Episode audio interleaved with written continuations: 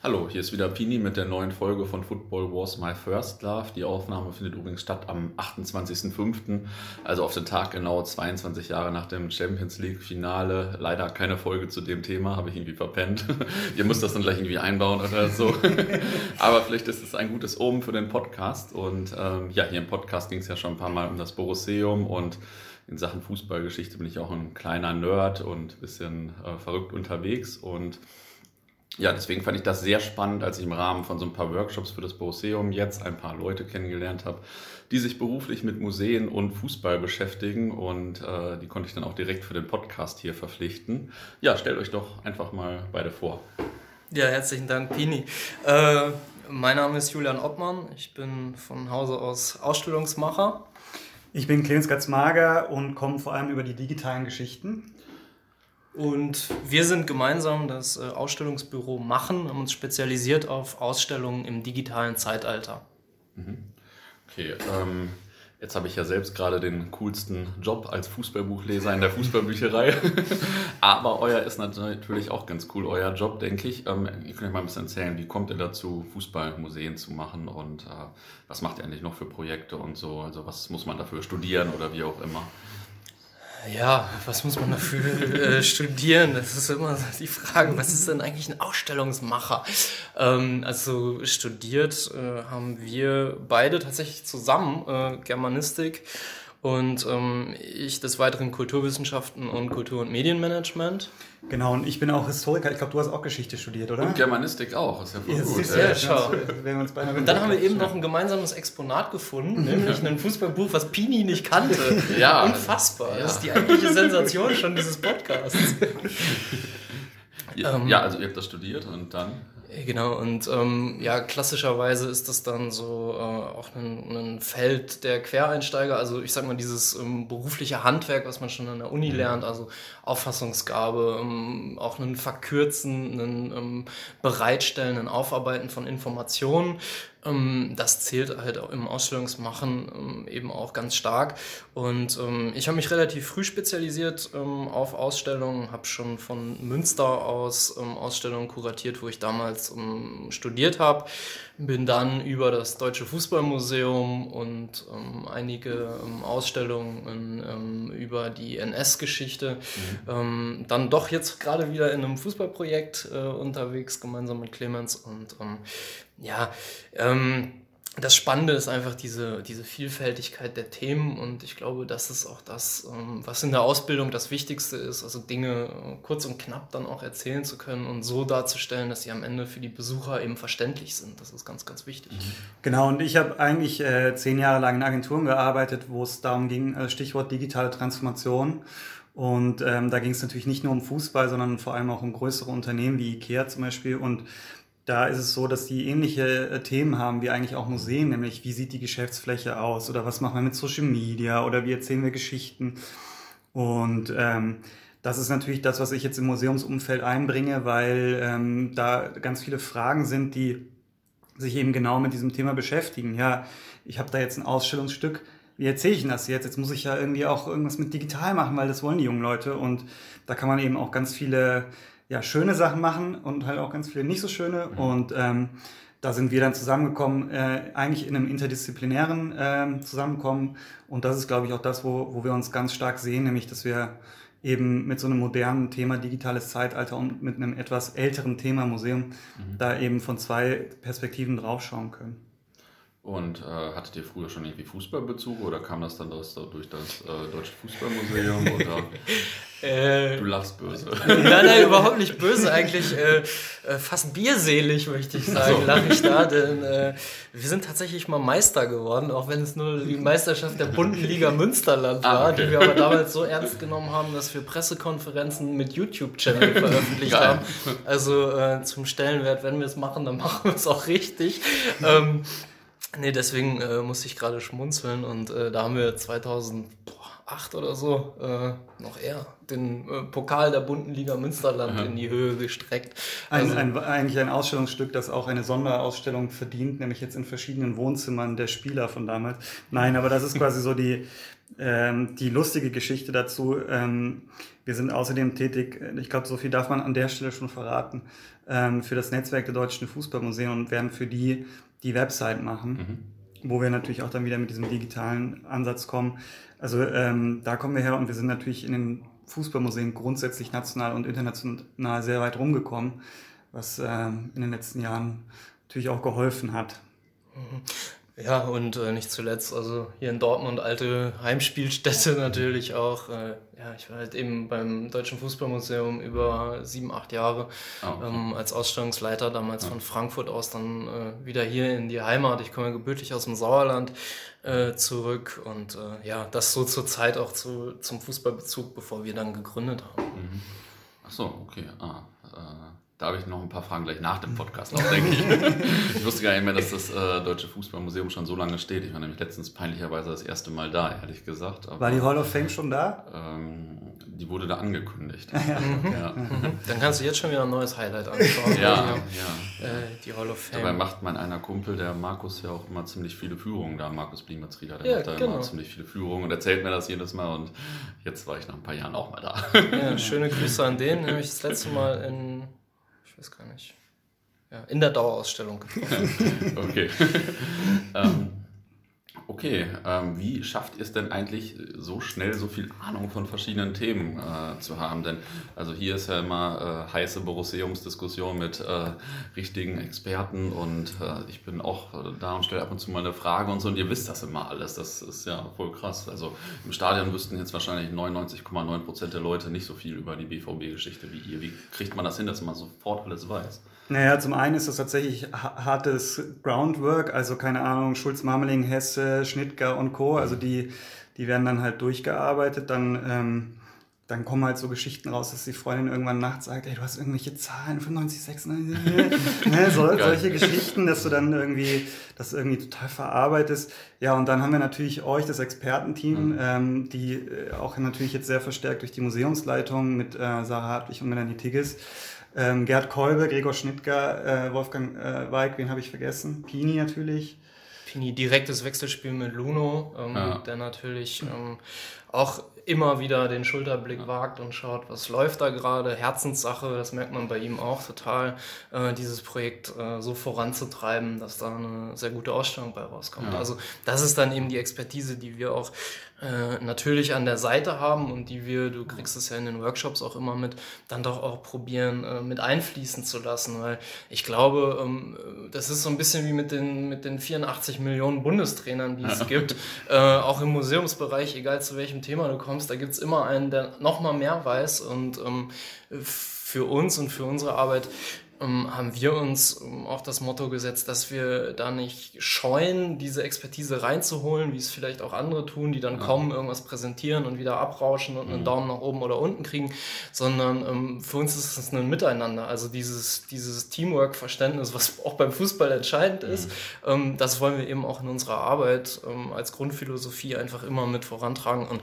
und du siehst es ja selber, da kommen einfach auch super starke Ideen aus der ja. Runde. Und ja. ähm, da irgendwie im Raum zu zweit oder jetzt mit unserem Team dann in Wien, wo wir vier Leute sind, äh, zu sitzen äh, und da irgendwie die, die Ideen hin und her zu schieben, ähm, das ist nicht der Ansatz, sondern der Ansatz ist wirklich auch aus der Expertise was mitzunehmen und zu ja. lernen. Ja. Außerdem ähm, steht natürlich über der ganzen Geschichte von Fans für Fans und das führt natürlich dann auch zu, zu mal einem Workshop mit 30 Leuten, wo dann wirklich, ja. äh, das hast du ja auch erlebt, also das ist uns halt dann auch wichtig, weil ähm, da ganz viel Emotion ist, die wir natürlich da auch für das äh, Museum brauchen. Ja.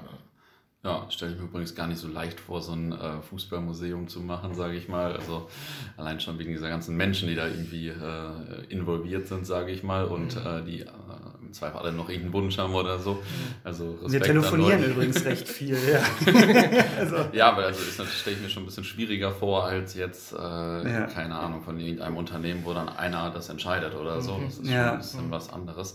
Ähm, ihr habt schon gesagt, ihr kennt euch aus mit Fußballmuseen und so. Welche anderen Fußballmuseen gibt es eigentlich in Deutschland noch? Also ich kannte halt das vom HSV früher, als wir mhm. unseres gebaut haben, war das ja schon ziemlich cool, das vom HSV. Mhm. Dann habe ich noch ein paar kleinere gesehen, aber äh, jetzt mhm. habe ich schon länger keins mehr besucht. Mhm.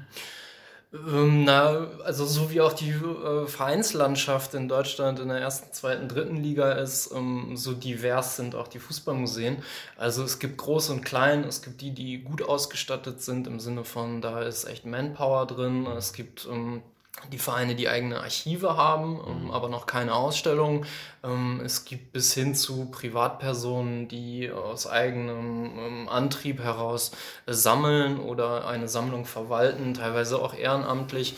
Also ähm, das, ist, das ist ganz unterschiedlich.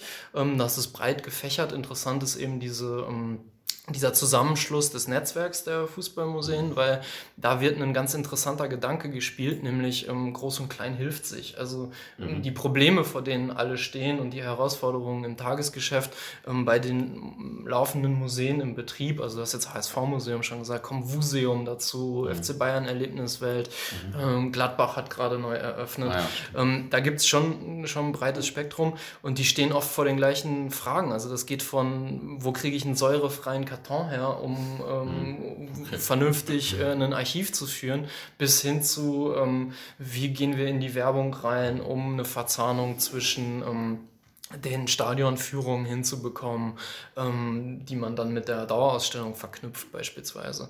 Also ähm, ja, das, also das ist wirklich vielfältig. Ähm, wir wagen da ja momentan auch gerade mit dem Netzwerkgedanken ähm, diesen Vorstoß äh, sichtbarer zu werden und ähm, perspektivisch vielleicht auch die internationalen Fußballmuseen mhm. so zu vernetzen, dass klar wird, hey, wir sind eine große ja. äh, Truppe, wir, äh, es gibt uns, wir sind nicht irgendwie Anhängsel im Verein, sondern wir sind eine Schnittstelle zu dem, was ähm, in der Kommunikation der Vereine passiert, ähm, zu dem, was auf dem Platz passiert. Das ist im Prinzip ja die direkteste, das direkteste Fanerlebnis. Ja. Aber dann mhm. kommt auch schon die Ausstellung und das Schwelgen in den eigenen Erinnerungen ja, und das stimmt. auch etwas Neues zu entdecken.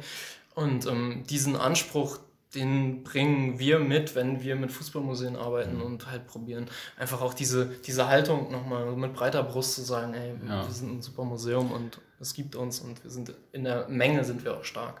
Genau, und da ist auch natürlich auch das Stichwort alter Fußball, also so der Romantik, die Romantik des ja. alten Fußballs. Ne? Ich meine, ähm, e egal welche Farben dieses Trikot jetzt trägt, das irgendwie ein paar Jahrzehnte alt ist, aber es ist immer wieder, also für mich jetzt persönlich immer so ein Pippi in die Augen, boah, war das schön. Also irgendwie ähm, und äh, da gibt es natürlich jetzt auch diese, diese ja häufig kritisierte Kommerzgeschichte, die vielleicht heute ähm, auch da eine Rolle spielt. Also ähm, da sind die Museen eben noch so dieser Hort, diese, diese Heimat dieses alten Fußballs, wo ähm, ja auch ganz viel Ästhetik äh, noch drin steckt. Ja. ja. Hab, habt ihr grob eine Zahl, wie viele Fußballmuseen es in Deutschland vielleicht gibt, wie viele ich besuchen könnte? Also sind das eher 10 oder eher 50 oder so? Ganz grob jetzt noch. Das sind roundabout zehn, die wirklich mit Ausstellungen oder sei es zum Beispiel St. Pauli mhm. ähm, mit Sonderausstellungsformaten arbeiten. Ähm, oftmals ist so der Schritt, ja, wir haben ein Archiv, dann wir machen mal eine Sonderausstellung, dann, oh, die Sonderausstellung war ja super, komm, wir machen mal ein Museum. Mhm. Also das ist so ein bisschen so dieses, ne, steht da Tropfen hüllt den Stein-Prinzip. Ja. Ähm, ich denke, es kommen oder ja, es werden äh, Museen hinzukommen, weil eben auch die kleinen, diese äh, Graswurzelbewegung, sag ich mal, äh, wo äh, Privatleute einfach mit ihrer Sammlung immer weiter und, und auch an die Vereine äh, herantretend ähm, größer werden wollen, ähm, die gibt's und da wird sich sicherlich noch einiges tun. Und ähm, Clemens hat jetzt gerade diesen, diesen Aspekt, auch den, den Ort des alten, ehrlichen Fußballs ja. ähm, angesprochen. Es ist natürlich schon auch eine Schnittmenge, ähm, wenn man heute in die Museen schaut und auch in die Konzeption schaut. Natürlich ist es am Ende auch Markenkommunikation. Also da, da darf man die Augen auch nicht vor verschließen.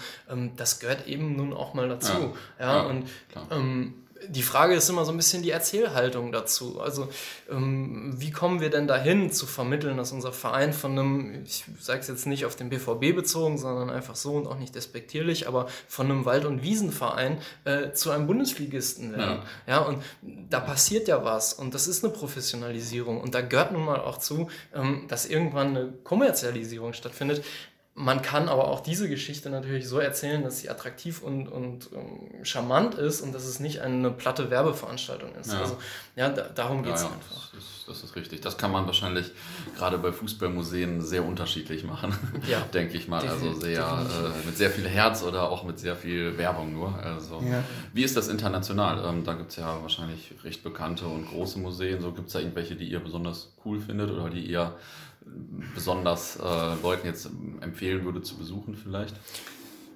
Also, es, ähm, also einer der Vorreiter war ja das englische Fußballmuseum in Preston, mittlerweile in Manchester ähm, angesiedelt. Ähm, ja, sehr klassische Ausstellung. Ähm, es gibt ähm, natürlich von den großen Vereinen, sei es Real Madrid, sei es Barcelona, ähm, Vereinsmuseen. Es gibt ähm, in Südamerika Vereinsmuseen. Es gibt aber auch kleine, feine Häuser wie äh, in Wien, Rapideum mhm. beispielsweise, ähm, wo auch im Prinzip wieder das stattgefunden hat, von einer kleinen Idee an bis zu einem Museum, wo heute jeder Spieler, der neu verpflichtet wird, einmal in die Ausstellung geht und ja, cool. die Geschichte ja. des Vereins ähm, durchschreitet und dann weiß, ey, okay, da bin ich jetzt ein Teil davon. Ja. Ich finde, das ist so eine Haltung, um, ähm, das ist eine sehr gute Idee und das ist eine Haltung, die man auch durchaus mitnehmen kann als Idee ähm, für, für andere Häuser. Meine Lieblingsgeschichte ist da, das wäre quasi das nächste, was so irgendwie auf, der, auf dem Reiseplan steht. Das ist, äh, glaube ich, in Buenos Aires das Maradona-Museum, das jetzt erst vor kurzem Geil. eröffnet hat. Ja, ja. Wusste ich gar nicht. Ja, ja, das ist, äh, und zwar hat das irgendein ähm, alter Präsident eines seiner alten Vereine, ich habe es leider nicht parat, aber der hat anscheinend äh, die alte Wohnung von dem gekauft und mhm. du gehst halt wirklich in diese Wohnung rein und ähm, da ist dann das Museum und du kriegst nochmal so dieses krass, wo kommt, also wo der, kam der her, ja, und was ist mit diesem Menschen passiert, der so klein und dann so ja. mega Weltstar geworden ist krass. und ähm, da gibt's, äh, da wurde mir die Geschichte zugetragen, dass anscheinend sogar schon vor Eröffnung dieses Museums die Mafia immer kam und gesagt hat, wir haben jetzt hier eine Führung. das weiß ich nicht. Das ist vielleicht so ein urbaner Mythos, der jetzt auch dem Museum dient. Aber ähm, ja, ich finde das irgendwie ähm, total schön. Das kann man sich im Internet angucken, diese Fotos von dieser Wohnung. Äh, ähm, ja, da, müssen, da müssen wir mal als nächstes hin dann. Ja, ja geil, ja. nicht schlecht. Und ähm, was ist eigentlich bei Fußballmuseen anders als bei anderen Museen? Oder ist das generell irgendwie anders? Ähm, wie ist das so, wenn ihr das vergleicht? Ja, das Wichtige im Museum ist ja, ähm, dass man über Exponate, über Dinge, die vielleicht auch eine Aura haben, äh, eine Geschichte erzählt. Also wir benutzen ja oft diesen Vergleich, wir schreiben kein Buch, sondern wir müssen verknappen, wir müssen anhand von ähm, Fakten zuspitzen, wir brauchen Exponate, die in direkter Verbindung zu Ereignissen stehen. Also sei es ein ganz klassischen Ball oder ein Trikot oder so. Ähm, diese Dinge, die müssen wir rauspellen. Und das ist nochmal was anderes als in einer, ich sag jetzt mal, kunsthistorischen Ausstellung, wo du dann eben irgendwie durch die, durch die äh, Gemäldegalerie ziehst und dann unterschiedliche Epochen kennenlernst oder die Entwicklung eines Künstlers. Ähm, ich glaube auch, dass im Fußballmuseum eine ganz große Chance der Kommunikation zwischen Jung und Alt besteht.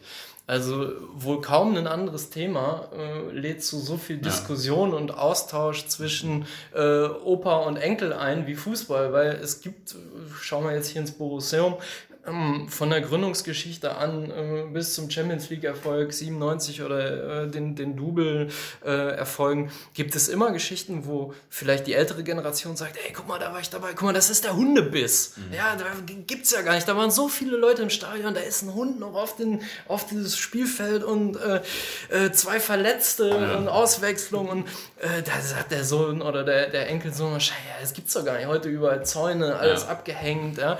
Ähm, und gleichzeitig erzählt der dann, ey, guck mal, wir fahren auswärts, ähm, wir haben heute die und die Möglichkeiten innerhalb von Fanforen uns auszutauschen. Der erzählt dann wieder modernere Geschichten. Der zeigt vielleicht die Aktion äh, Bad for Away Fans, was an dem Opa völlig vorbeigegangen ja, ist. Ja, aber diese Perspektive eben, auch diese Kommunikation dann zwischen den Generationen, auch innerhalb der Ausstellung zu aktivieren, so das ist so, ähm, glaube ich, auch das Besondere am Fußball. Ja, klar. Also irgendwie ähm, durch die Verbindung, die man mit dem Verein hat, findet man sich ja irgendwie in so einem Museum auch wieder. Also zumindest, wenn es einigermaßen gut gemacht ist, sollte man sich ja denken, boah, ja, da war ich dabei oder, oder diese Emotion, die man damals hatte, ähm, die wird dann wieder ähm, aufgegriffen und wieder entfacht. Und das ist irgendwie das Geile, dass du ähm, natürlich auch historisch arbeitest, aber doch ähm, das nicht so wie quasi jetzt in so einem ähm, vielleicht eher historischen Thema Fußball ist auch historisch, aber äh, wenn ich jetzt denke, in, gib mir ein Thema, fällt keins ein, äh,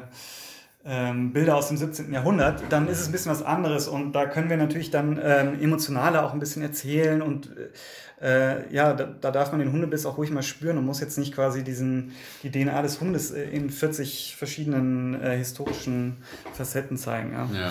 Aber grundsätzlich, da will ich vielleicht auch nochmal eine Lanze brechen für das Format Ausstellung oder Museum, was ja über Jahrzehnte auch so ein bisschen diesen verstaubten Charakter äh, äh ja, zumindest abbekommen hat.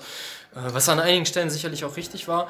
Aber ähm, Passt schon. Das muss man, muss man was trinken zwischendurch. Äh, ich habe leider noch keinen Wassersponsor. Es gibt so einen anderen Podcast, äh, der hat dann immer so einen Mineralwassersponsor und nennt den an der Stelle immer. Den äh, habe ich leider nicht. Großartig. Dass wir alle eigentlich Bier trinken und das Wasser jetzt nur so eingekostet haben. Ist ja ich wollte die Lanze doch für die Museen ja, ja. Also Museen sind nicht per se äh, Häuser, wo irgendwie der Staub auf den Bilderrahmen hängt, sondern äh, äh, ich will da auch jeden ermuntern, äh, sich Ausstellungen anzugucken, weil da passiert mittlerweile auch viel über Inszenierung, da wird viel mit Raumgestaltung gearbeitet.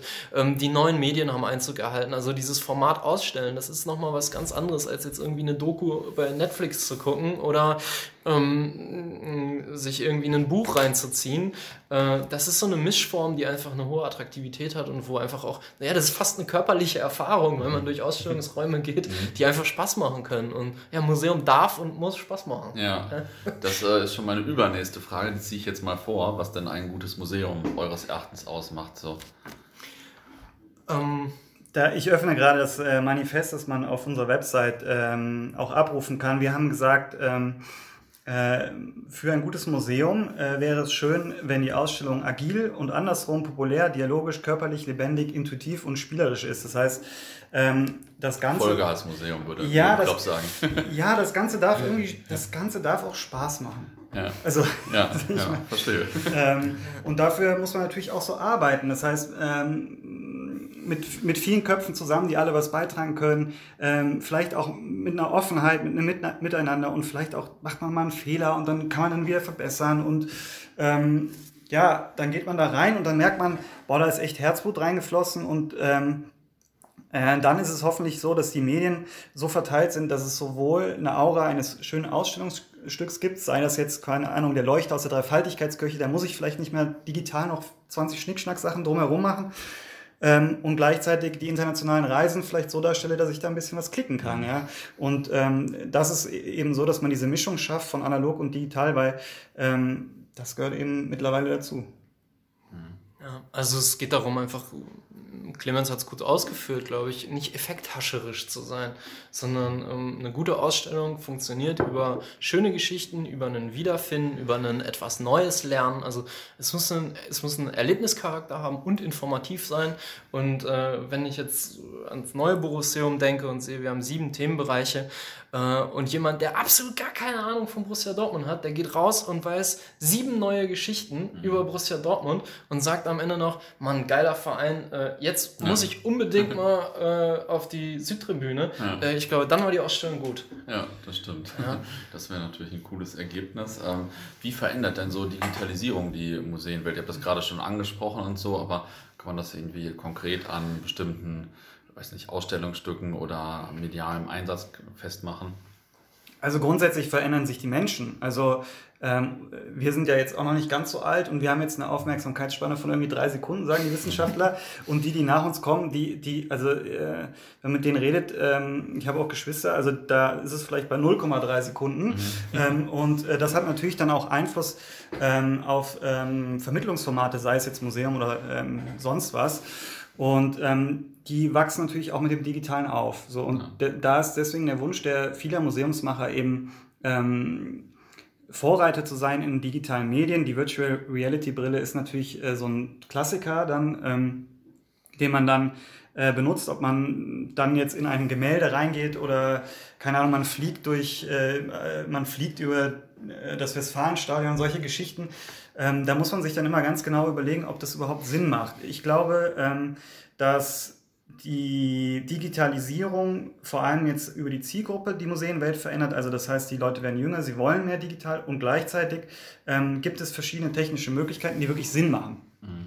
Weil du ähm, ähm, Beispiel, Beispiel Finanzkrise, da gibt es so viel zu erzählen, das wirst du wahrscheinlich nicht alles innerhalb des Museums abbilden können, mhm. aber du könntest es quasi digital weitererzählen. Und vielleicht gibt es die Möglichkeit, ähm, einen Zugang zu finden, der alle Menschen interessiert und für die, die wirklich dann noch eine Stunde mehr investieren wollen als andere, ja. digital wirklich das äh, nachzuprüfen. Ja? Und das sind natürlich Möglichkeiten, wenn man das schafft, das irgendwie so zu verknüpfen, dass es Spaß macht, dass es irgendwie für jemanden, der tiefer reingeht, äh, Sinn macht, dann, dann ähm, erfüllt es seinen Zweck. Mhm. Okay, ähm, ich stelle nochmal meine Frage, die ich jetzt vorhin ausgelassen habe. Äh, etwas anderes Thema jetzt. Ähm, von der Besucherzahl her, wie ist das eigentlich bei Fußballmuseen, also beim Borusseum und dem Deutschen Fußballmuseum im Vergleich zu anderen Museen? Also sind wir da irgendwie in den Top 10 in Deutschland oder in den Top 100 oder kann man das irgendwie grob sagen? Ja, also ähm, soweit wir das wissen, ist das Borusseum unter den ersten drei. Und, in, ähm, Deutschland oder? In Deutschland, genau. Von der Besucherzahl? In Deutschland, ja. Das ist ja krass. Besucherzahl. Und ähm, die Verknüpfung mit der Stadionführung ähm, mhm. ist natürlich ein Aspekt, den man da mit beachten muss. Das ist in anderen Museen nicht so. Beispiel, jetzt du hast gerade auch nach dem äh, Deutschen Fußballmuseum ja. gefragt. Ähm, das ist ja ein Haus, das jetzt nicht gekoppelt ist an einen Verein, sondern das ist ein Haus, das man wirklich als Tourist dann besucht, wo man sich mhm. sagt, okay, da fahre ich hin. Ähm, da gibt es offizielle Besucherzahlen von äh, ungefähr 180, 150.000 bis 180.000 Besuchern mhm. im Jahr, mhm. ähm, was für ein themenspezifisches Museum gut ist, äh, auch am Standort Dortmund sehr gut ist. Mhm. Ja, das kann man so festhalten. Grundsätzlich ist natürlich dieser Vergleich immer schwierig, weil du äh, unterschiedliche Budgets hast, dann spielt der Ort ja, eine Rolle, ähm, die Ausstellungsfläche, die Manpower, ähm, wie, wie ist das im Verein aufgehängt. Ähm, also da sind natürlich ganz viele Fragen, die, die da eine Rolle spielen, wo man dann gar nicht sagen kann, das ist besser oder schlechter als das andere, weil ähm, ja, wenn, natürlich spielt ähm, dann auch das Finanzielle eine Rolle. Ja. Ja, ja, klar. Also äh, ich wollte das auch gar nicht werten, aber ich äh, kann überhaupt nicht einschätzen, wie viele Leute jetzt, ob, ob jetzt zu uns viele kommen oder nicht und so weiter. Ist ja echt mal interessant. Mhm. Ähm, Jetzt äh, nochmal ein bisschen auf der Meta-Ebene. Ich bin ja äh, Unternehmer oder Internetunternehmer so ein bisschen und wir versuchen immer möglichst schnell Sachen zu testen, um möglichst wenig Budget und Ressourcen zu verbrauchen. Bei so einem Museum, da ist ja, da baut man so ein Riesending mit viel Budget, aber man weiß vorher eigentlich noch gar nicht so richtig, was die Zielgruppe gut findet oder nicht, oder? Ist das nicht äh, schwierig? Ja, gibt es ähm, natürlich Unterschiede. Also wenn du jetzt einen, äh, eine Neukonzeption machst, ähm, hast aber schon zehn Jahre Erfahrung, wie es hier am Ort der Fall ist, ähm, dann kannst du natürlich schon mal die Erkenntnisse, die du aus den ja. äh, Besucherevaluationen gezogen hast, kannst du direkt mit einfließen lassen. Ähm, das ist etwas anders, wenn man erst eine Besucherforschung anstellen muss, bevor man ein Haus zu einem neuen Thema okay. aufmacht. Also, also so läuft das normalerweise. Genau, also okay. es geht, geht schon dann darum, auch um, zu schauen, ist, ist, trägt das Thema ähm, man guckt natürlich dann, wenn es eine, eine, Dauerausstellung wird, die vielleicht mit einem Neubau verknüpft ist, wie ist das Umfeld, in welcher Region sind wir, was haben wir für ein Einzugsgebiet. Also da guckt man ähm, im Prinzip auf eine ja, auf eine, auf eine Datenmenge, die man mhm. jetzt aus ähm, Anfahrtswegen hat. Mhm. Ähm, hier im Ruhrgebiet ist es ja Wahnsinn, du hast, glaube ich, innerhalb von 50 Minuten 5,5 Millionen Menschen, ähm, die direkt nach Dortmund kommen können, mhm. um sich eine Ausstellung anzuschauen. Also das ist schon ein ganz schönes Fund, jetzt beispielsweise verglichen mit Berlin. Ja. Ähm, ähm, natürlich ist die Tourismussituation eine andere als in Städten wie in München, in Dortmund oder äh, in äh, Hamburg oder in äh, Berlin. Ähm, aber du gehst natürlich dann so vor, dass du Analysen machst, die ähnlich sind wie Analysen, die du im Tourismusbereich machst. Ja, wenn du da ähm, attraktive Häuser gestalten möchtest. Grundsätzlich ist das aber tatsächlich ein Thema, was uns sehr beschäftigt, weil ähm, du natürlich durch, auch wieder durch das Digitale unglaublich viele Möglichkeiten hast, Feedback einzuholen, wie das heutzutage im Neudeutschen heißt. Und ähm, ja, was machst du dann damit? Ne? Also das ja. ist eben festgebaut im Raum und dann wird es eben ganz schwierig. Und ähm, da ist es immer das Beste, wenn man die Zielgruppe schon ein, also quasi mit einbezieht, wenn man das äh, Museum macht, so wie wir das jetzt hier auch äh, in diesen Workshops machen, damit man schon heraushört, was ist denn da wichtig, was muss denn da unbedingt gespielt werden. Und gleichzeitig ist ja von uns jetzt ähm, auch gewünscht, dass wir diesen Blick von außen einbringen. Ne? Ja. Also dass, dass wir dann einfach auch diese Expertise äh, mit einbringen und sagen, ja, ähm, wenn man jetzt mal von au außerhalb des Vereins drauf schaut, da würden wir sagen, das und das äh, sollte man auch bedenken. Ja, klar. Ja, das äh, hat man ja auch schon mehrfach gemerkt. Mhm. ähm, Gibt es denn eigentlich irgendwie eine Anekdote oder irgendein Ausstellungsstück, äh, dass es euch in eurer beruflichen Laufbahn besonders angetan hat in irgendeinem Museum oder vielleicht irgendwas Cooles bei uns jetzt sogar in den letzten Wochen, keine Ahnung. Oder in den also, letzten also, 24 Stunden. also. Ja, also hier kommt keiner ohne Anekdote raus und äh, ihr seid auch fertig. Ja, ähm, also ich glaube, ich kann die Anekdote von gerade eben erzählen, weil wir alle drei mit involviert waren. Ähm, wir haben uns ja gefragt, ähm, äh, die Gründungsgeschichte, die ist ja schon sehr gut ausgestellt. Ähm, was gibt's denn da noch rauszukitzeln? Wo können wir da was finden, was nochmal auch diese äh, Rebellion ähm, gegen die Kirche der Vereinsgründer äh, darstellt? Äh, was war ja dieser Dewald eigentlich für eine Type? Und ähm, dann äh, hat der Gregor Schnittker, der ja auch mit bei uns in der Expertenrunde sitzt, hat auf einmal ein Zeugnis aufgerufen, äh, was von äh, Kaplan Dewald stammt. Und dann äh, kompletter Einser-Schüler. Wir haben runtergescrollt und runtergescrollt und runtergescrollt. Und irgendwann haben wir so gedacht, oh Mann, überall eine Eins, überall eine Eins. Gut, Aber was hat, der denn, was hat der in Sport? Und es ging ein frenetischer Jubel hoch, als dieser Mann eine Zwei in Sport hatte. Und das sind dann so diese, das sind dann so diese Perlen, ja. Also der Typ, der gegen diese Vereinsgründung ist, der hat auch noch eine Zwei in Sport. Der ist doch klar. Ja, also das sind so diese Dinger, ähm, das sind diese schönen Erlebnisse, das hast du ja eben auch gespürt ja. da in der Gemeinschaft. Das war ja echt, als wäre das, als wär irgendwie das 1 zu 0 in der 92. Minute ja. gefallen. Äh, also das sind, das sind diese schönen Dinge, ähm, die so Spaß machen, auch einfach am ja. Ausstellungsmachen und insbesondere natürlich auch in so einer Truppe, wie wir sie jetzt hier haben und in einem äh, ja, Thema, äh, was allen sehr, sehr am Herzen liegt. Ja. Cool, okay, dann bedanke ich mich mal bei euch und ähm, vielleicht machen wir noch mal ein Interview, wenn das Borussium dann neu ist oder so. Da gibt's ja, machen wir hier auf jeden Fall viel Werbung, würde ich sagen. Super. Vielen Dank. Vielen Dank, Pini. Dankeschön.